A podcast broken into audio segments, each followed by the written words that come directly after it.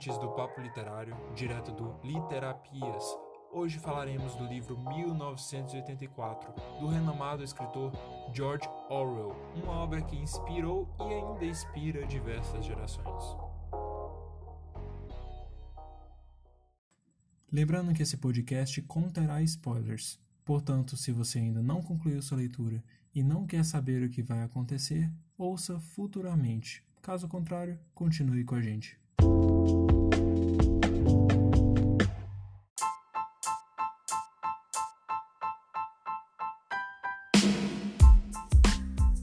E como melhor começar explicando a obra 1984 do que sua produção, né? É, o título original, de acordo com alguns, algumas fontes, essa que no caso encontramos na Guia do Estudante, diz que era para ter sido o último homem da Europa. Entretanto, o editor Frederick Warburg, não sei se é assim que pronuncia, mas espero que esteja correto, insistiu por algo mais comercial. É, assim, a obra que foi concluída em 1948, Orwell teve a ideia de trocar os dois últimos números para 1984, um futuro que seria ao mesmo tempo relativamente distante, mas também não distante o suficiente para não gerar um certo temor a respeito dos assuntos tratados. E qual seria esse assunto, ou assuntos, melhor dizendo, já que a obra tem uma variedade incrível de temas e subtemas em que aborda, mas em especial ela lida com o autoritarismo, essa figura que esteve muito presente nos anos anteriores à publicação do livro, já que ele foi publicado em 1949, quatro anos após a, o fim da Segunda Guerra Mundial e com memórias ainda da Grande Guerra, que era chamada até então, né, a Primeira Guerra Mundial. Com todos esses reflexos e essas vivências do Orwell, inclusive como um policial que trabalhou por muito tempo no, na polícia do exército espanhol e inclusive lutou durante a Guerra Civil Espanhola, teve grandes reflexos na vida de Orwell como um escritor, como suas inspirações e as suas próprias vivências retiradas dessas é, experiências que teve com a guerra e com esses conflitos de forma geral. Assim, Orwell se inspirou no fato do autoritarismo perseguir né, e observar em grande escala e acompanhar com mínimos detalhes todos os passos dos seus habitantes, das pessoas que pertencem ao seu estado. É, e, é claro, acompanhado de uma censura muito grande. Assim, ele criou o personagem, que em inglês se chama Big Brother, ou em português, o Grande Irmão essa figura emblemática que em nenhum momento do livro aparece, mas que sempre ronda o personagem principal, o Winston, é, como uma certa aura de poder, com uma certa aura autoritária, mesmo sem a conclusão correta se existe ou não de fato essa pessoa que representa a figura do grande irmão. Winston é um cara que foge um pouco do padrão, né? Ele ao contrário de muitos que nem sequer percebem esse autoritarismo, que tão alienado que estão a esse autoritarismo, ao amor ao grande irmão e ao partido de forma geral, se cegam ou pelo menos se fecham o suficiente para não é, se permitirem rebelar contra esse governo. E isso é um grande detalhe no livro, porque muitos uh, abordam esse amor, essa perspectiva a respeito do grande irmão, não como algo realmente opressivo, mas com uma grande paixão que foi de, de desenvolvida, né, inclusive, pelos funcionários do alto partido, os mais poderosos políticos do país, como forma de controle da população, não através de uma repressão física necessariamente, mas psicológica, afetando os diversos campos da pessoa. Assim, Winston é, percebe toda essa opressão que vive, percebe e se afeta de uma maneira muito grande com toda essa percepção e inicialmente inclusive se subjuga, né, considera realmente que está sendo um pecador, digamos assim, né, de que o grande irmão é uma figura quase que religiosa nesse mundo, né?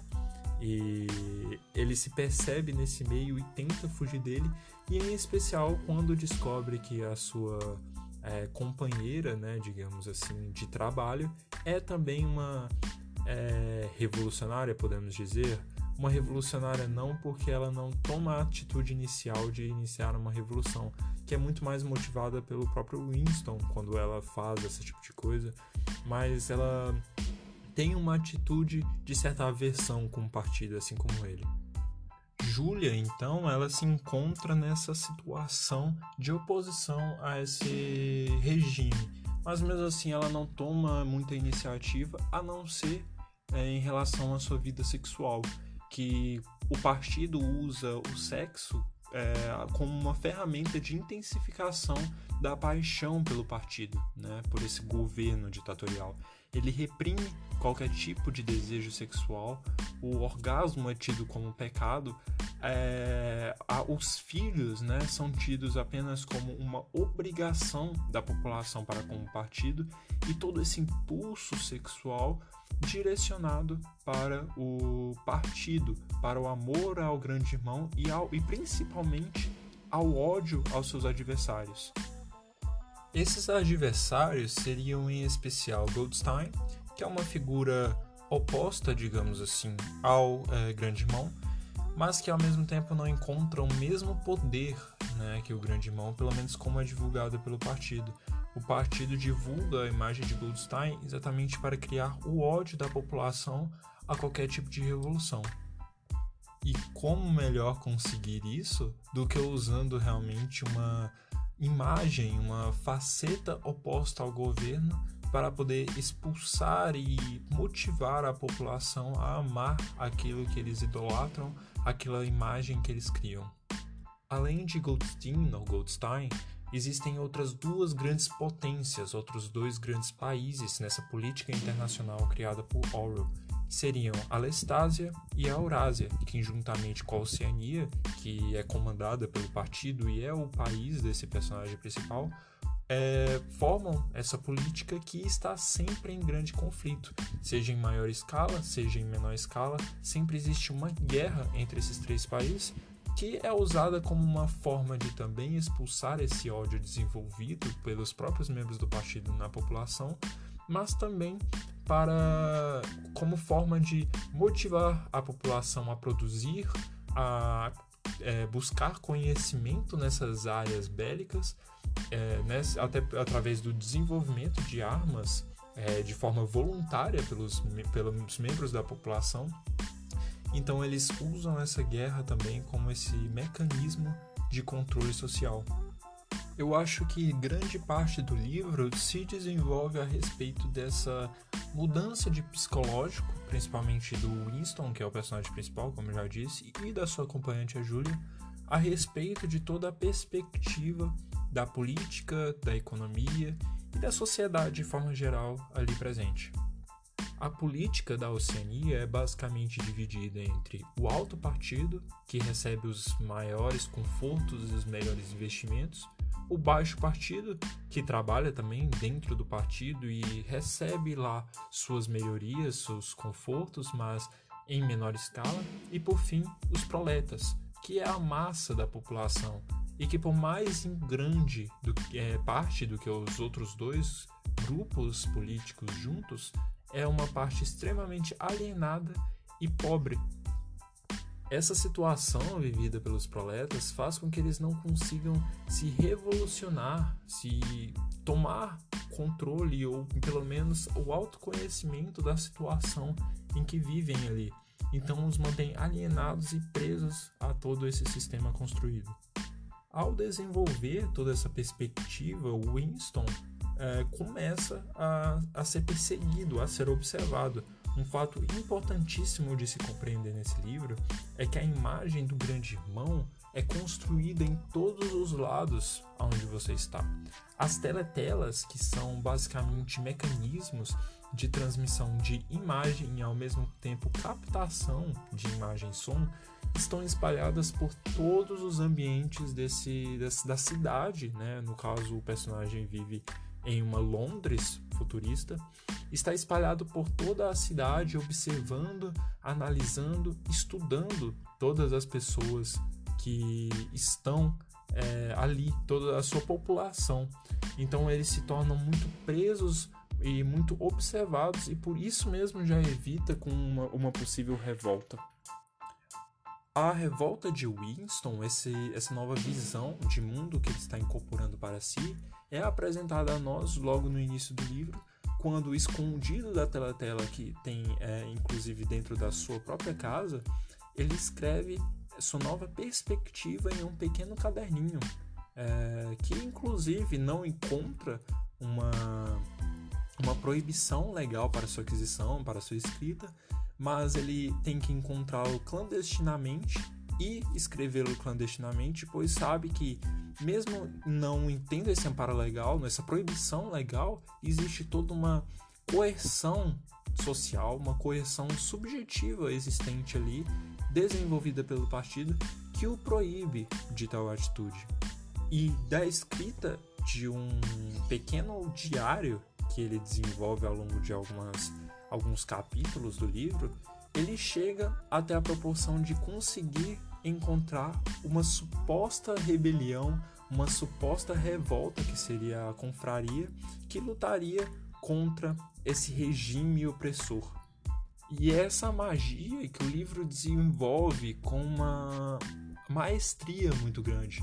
Esse desenrolar da psicologia do personagem para alguém que inicialmente se subjuga se considera culpado, se sente culpado pelo que faz, para um real revolucionário, ou pelo menos alguém que tem a perspectiva de que, se possível, iniciará uma revolução.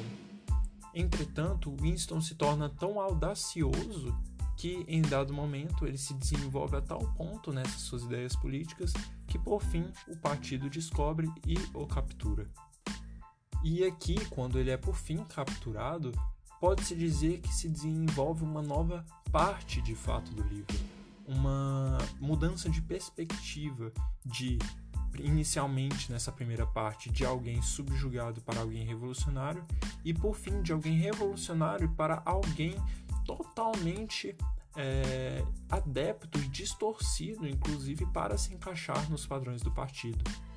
É nessa parte que Orwell desdobra toda a crueldade e os efeitos de uma tortura, usando para isso o personagem Winston.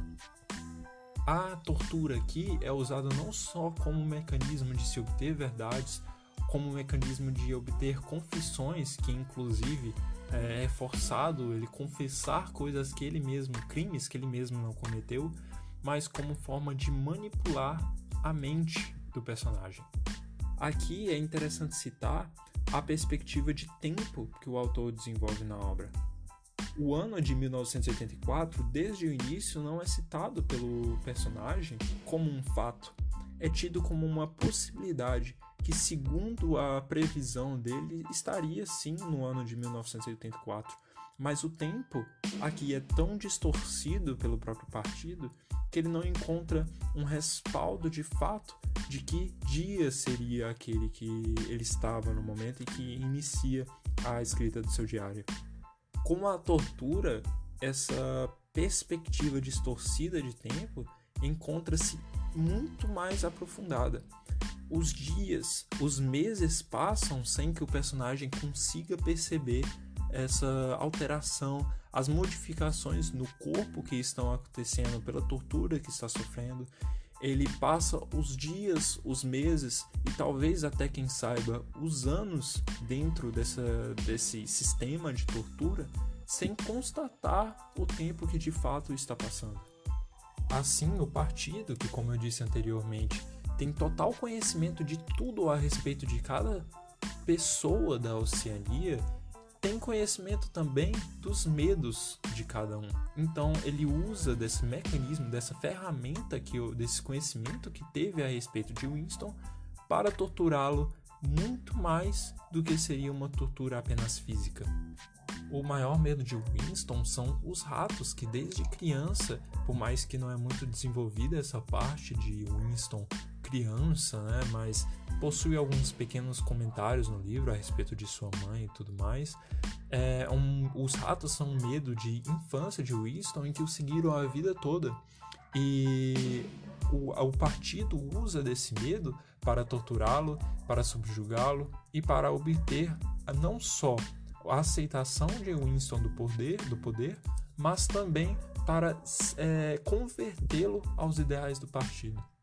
Tanto para Winston quanto para Julia, a maior traição entre os dois e também para com si mesmo não seria uma traição de aspecto sexual, por exemplo, ter uma relação sexual com o outro, mas uma traição no sentido de desistir do amor que os dois viviam em prol do partido ou em prol de uma aceitação do, do que o partido impõe sobre eles.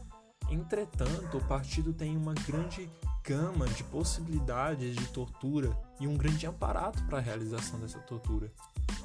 Com o passar do tempo, Winston é pressionado a transformar a sua personalidade, transformar o seu eu que tinha se desenvolvido até ali. Como clímax de toda essa tortura, Winston é colocado à frente de ratos. Seu maior medo ali estava se tornando real, ser devorados por ratos que em Londres eram simplesmente gigantescos e assustadores, e haviam relatos inclusive de capturarem crianças pequenas. Winston, olhando para aqueles ratos, por fim decide que para ele seria melhor que Julia e não ele sofresse toda aquele aquela dor que era colocada pelo Estado. E dessa forma, Winston trai Julia e trai ele mesmo numa perspectiva que ele mesmo tinha colocado dentro da relação dos dois e da relação consigo mesmo. A relação de amor com Julia e ao mesmo tempo de ódio para o grande irmão.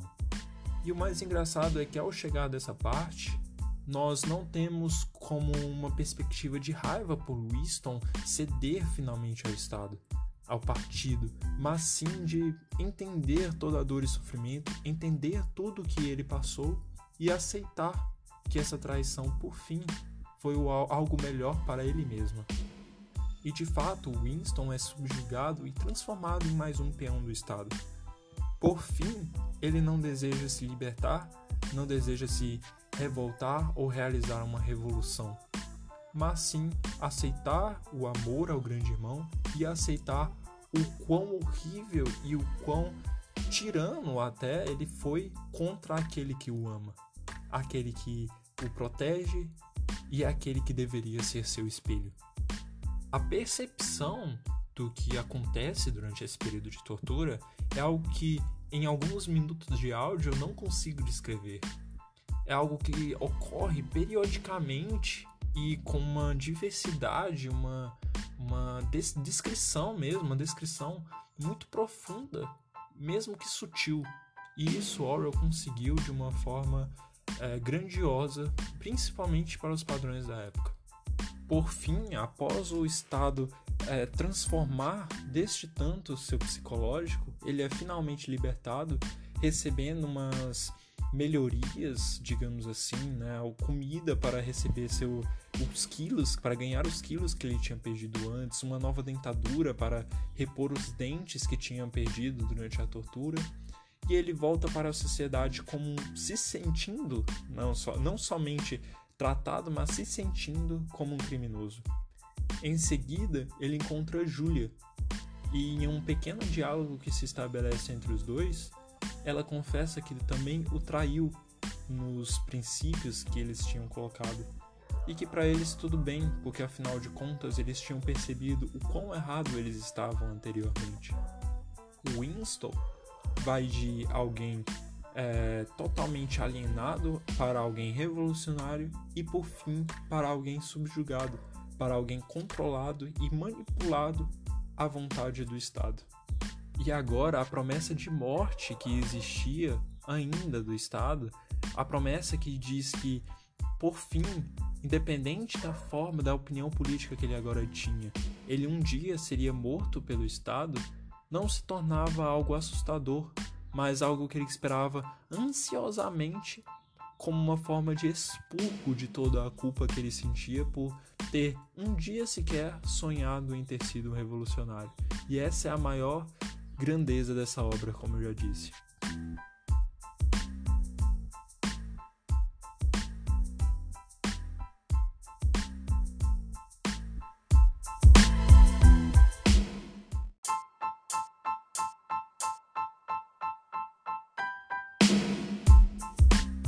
Assim, Orwell descreve um personagem que vai da alienação, praticamente, por mais que ele não comenta muito dessa alienação, ele descreve como era anteriormente, né, em alguns momentos, para um revolucionário, para por fim uma pessoa totalmente manipulada e controlada e amante daquilo que antes ele odiava. Essa perspectiva é tida de uma forma tão gradual, uma progressão tão gradual e tão harmônica que em dado momento do livro nós paramos para pensar e vemos e nos perguntamos como chegamos nessa maneira, como chegamos nesse aspecto da sociedade de uma forma, não, não só da sociedade, mas da psique do personagem, é, de uma forma tão tranquila, tão progressiva e nada radical. Nós vemos também como somos sujeitos a esse tipo de fato, e isso é assustador, mas ao mesmo tempo é, nos tira de uma certa alienação que nós vivemos na nossa sociedade atual. Toda essa mecânica do partido é desenvolvida através de princípios e até filosofias criadas pelo Orwell e que são abordadas até hoje na própria filosofia ou em temas de outros livros, de outros universos, é, de outros ator, autores que se inspiraram nessa obra. Em especial, aqui podemos citar a ideia do duplo pensamento. O duplo pensamento nada mais é do que apresentar como verdadeiras duas ideias opostas.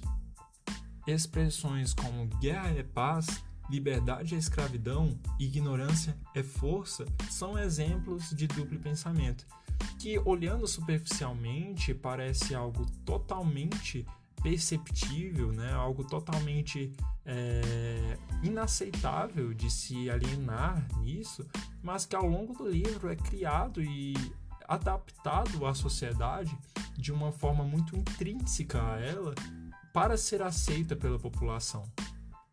Essas frases, em certos momentos, são totalmente aceitas pelos personagens e compreendidas, inclusive, por nós mesmos. E trazendo essa perspectiva para a nossa realidade, nós encontramos diversos exemplos desses discursos, até dicotômicos, podemos falar, né? Quantos políticos não apresentam uma perspectiva de paz obtida apenas através da guerra? Ou a liberdade é, nos subjugando por uma escravidão ideológica, uma alienação, uma adoração a políticos de estimação, que hoje é um termo muito usado, né? Nas, nas, nos meios sociais e usando inclusive da ignorância da, de, da camada populacional, principalmente das mais baixas, das mais baixas, né, para realizar sua opressão, sua força. Então nós encontramos um respaldo muito real para três frases, né? Essas três frases é o grande slogan do partido, é, em um aspecto realmente real e que nos mostra o quanto isso também está fora da literatura. Outra frase muito famosa que foi é, desenvolvida nesse livro e que eu acho que vale muito a pena destacar é, entre aspas, quem controla o passado controla o futuro, quem controla o presente controla o passado. O que essa frase representa se não os efeitos da nossa história, a história de como chegamos aqui a nossa história política no que de fato somos hoje, né? Se controlamos o passado, se controlamos quem éramos antigamente ou as informações que temos como verdadeiras no passado, controlamos o futuro de quem nós seremos. Se eu posso encontrar as se eu consigo controlar hoje todas as informações do meu passado ou do passado da minha procedência, do passado da, da história do meu país, eu posso controlar muito bem quem eu sou hoje, assim como isso é desenvolvido no livro. Então, já me adiantando pouco, eu recomendo totalmente esse livro, inclusive como uma forma de fuga dessa alienação que vivemos hoje. É um livro simplesmente fenomenal, muito político e ao mesmo tempo muito envolvente em sua história, que vale totalmente a pena ser lido.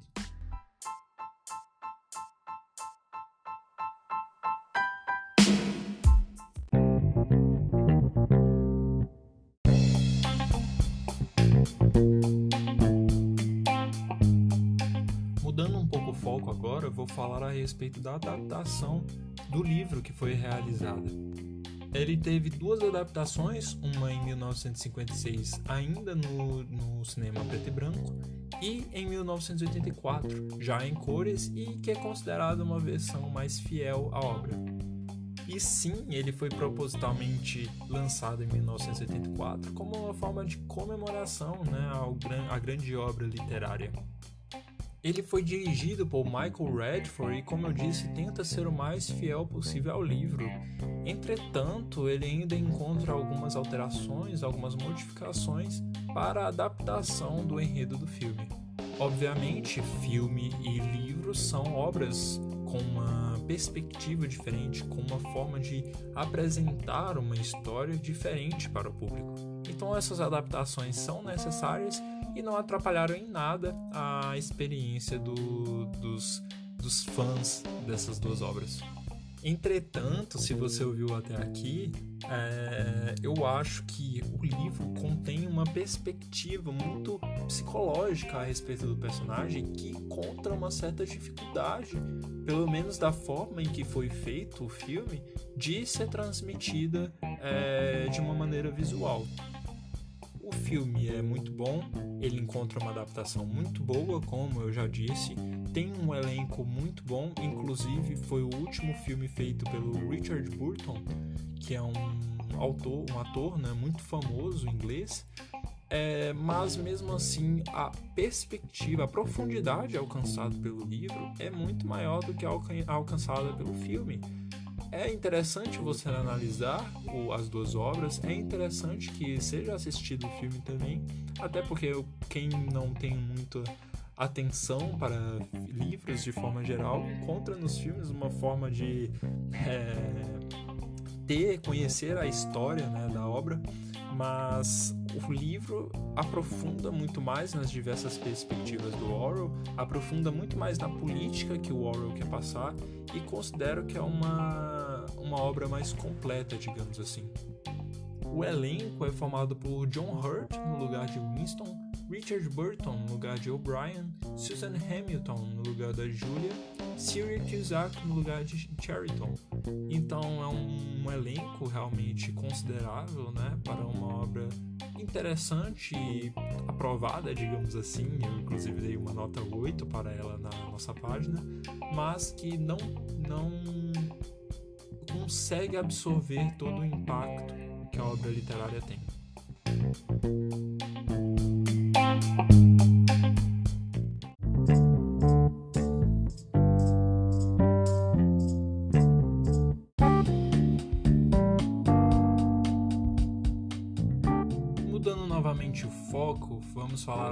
Respeito da biografia do George Orwell.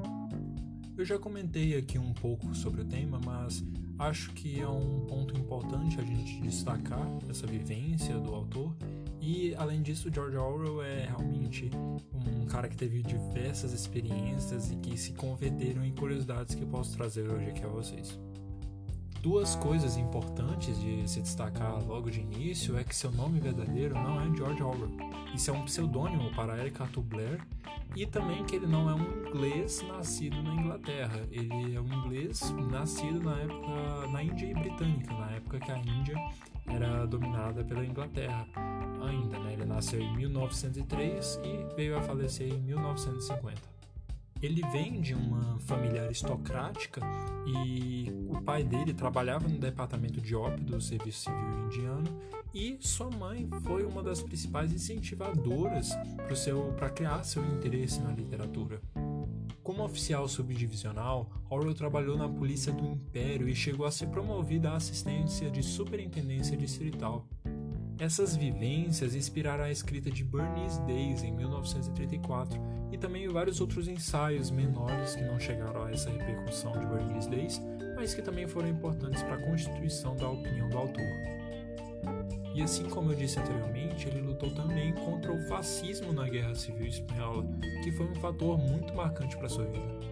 Após isso, voltando a Londres, ele teve o desejo de ter uma vivência como um mendigo, que foi realizado em Paris, que eu também não tinha conhecimento e descobri estudando para fazer essas postagens e o podcast posteriormente.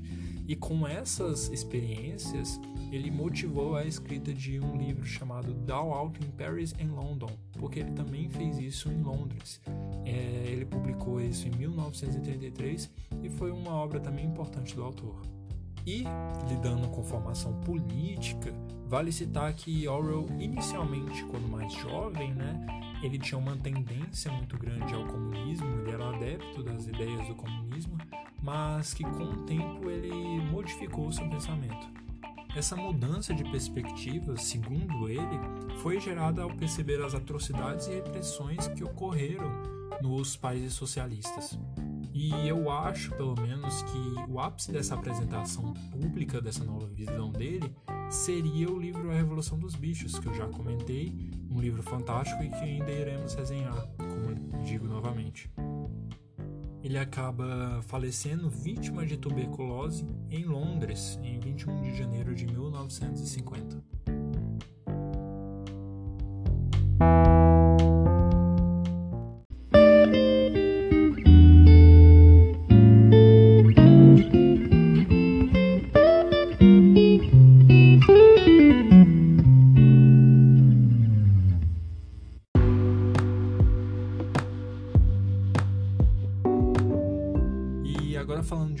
Parte que eu mesmo pessoalmente me motivei muito a estudar são das influências, tanto para a produção da obra quanto as influências que ela realizou na sociedade, que é o nosso quadro literalmente, né?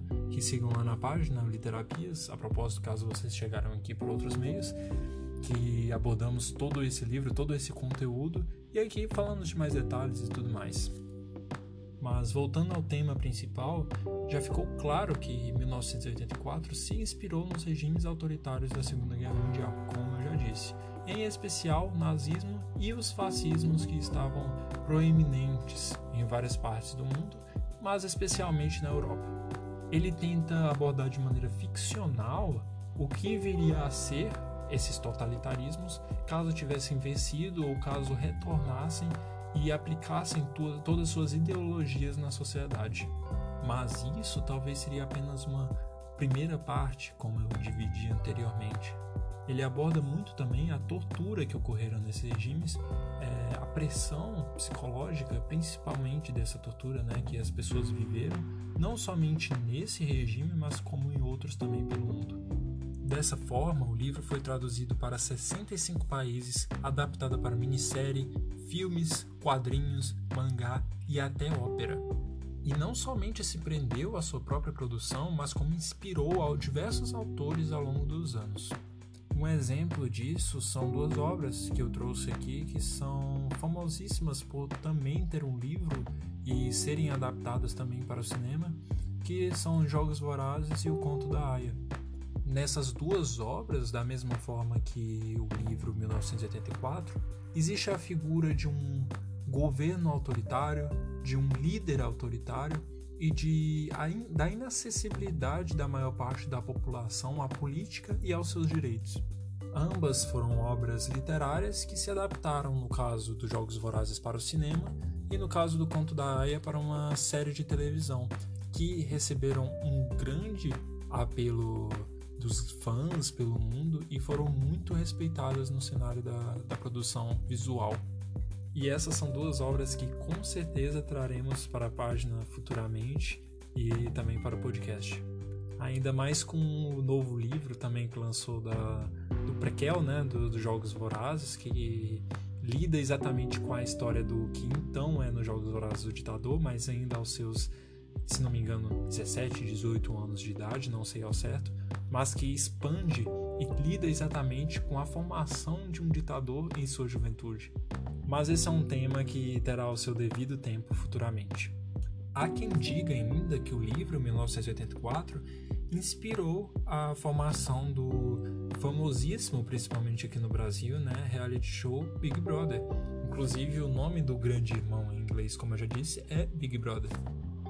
E a semelhança não para no nome, né? O, a casa onde os participantes ficam é totalmente observada e estudada pelos diversos telespectadores 24 horas por dia, conhecendo as personalidades, os defeitos, as qualidades de cada um dos participantes. Além disso, coloca é, no controle dos espectadores a continuidade da casa, o que ocorrerá com essas pessoas, se elas continuarão dentro do programa ou se irão progressivamente saindo dele. A própria capa de muitos dos reality shows né, que ocorrem em diversas partes do mundo, o Big Brother Canadá, por exemplo, possui uma logo que é extremamente semelhante com uma das capas do 1984, uma edição né, do 1984, que é basicamente um olho, como dizendo estou de olho em tudo e em todos, exatamente como é no livro e como é no reality show também. Entretanto, mesmo com as semelhanças, o idealizador do programa, John Mall, nega qualquer inspiração com o grande irmão da ficção.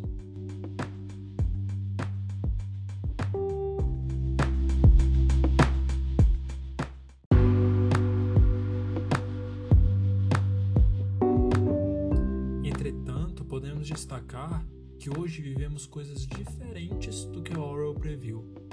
O que era tido pelo autor como a análise do estado do partido sobre a população hoje se tornou a nossa própria observação a respeito de, das pessoas que compartilham o meio conosco. O próprio reality show Big Brother mostra isso, o nosso anseio de estar observando o cotidiano, as ações as atitudes das demais pessoas. Essa prática originou um termo, inclusive, que hoje é conhecido como voyeurismo. Essa perspectiva é interessante de ser analisada porque, por mais é, previsível que a obra de Orwell foi, coisas diferentes do que ele propôs ainda ocorreram e que mostram um aspecto fluido da sociedade atual e que nos faz refletir sobre esses aspectos, essas dinâmicas que ocorrem na nossa sociedade e que nós mesmos às vezes temos que corrigir e trabalhar em nossas atitudes. Resumindo, então, a obra foi uma experiência fantástica. É um livro que deve ser lido, inclusive, mais de uma vez, se possível, e que traz um tema completamente contemporâneo, mesmo escrito há tantos anos atrás. É capaz, inclusive, que este tema continue contemporâneo por muitos anos ainda para frente. Devo citar, entretanto, que em alguns momentos considerei a obra um pouco repetitiva. Obviamente, para a época, Orwell apresentava uma ideia totalmente inédita e que, obviamente, precisava ser muito trabalhada. Entretanto, hoje em dia, muitos desses temas encontram uma certa repercussão e conhecimento dentro da nossa sociedade. Então, temas que antigamente ele precisava estar tá citando e comentando e aprofundando, às vezes nem aprofundando, mas tratando com uma certa frequência e relembrando, digamos assim, se torna meio cansativo para nós que hoje já temos uma perspectiva diferente daquela em que o texto foi produzido. Não só uma perspectiva diferente, mas o conhecimento a respeito dos conceitos que ele mesmo criou.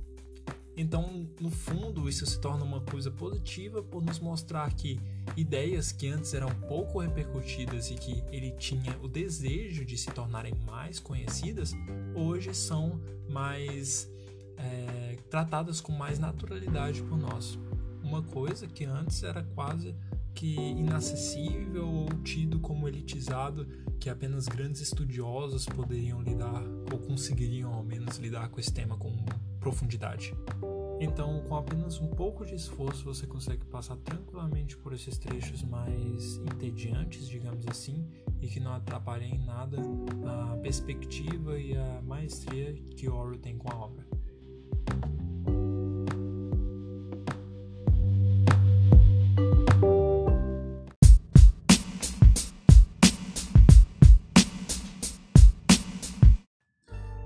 Esse foi o nosso primeiro episódio falando do livro 1984. Espero que tenham gostado e obrigado pela audiência.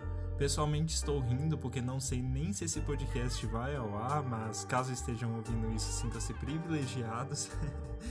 mas brincadeiras à parte, sigam nossa página no Instagram, o Literapias. Esse podcast é uma extensão do trabalho que fazemos durante duas semanas sobre determinada obra, né? No caso, foi o 1984. Novamente agradeço a audiência de todos vocês, boas leituras e até o próximo episódio.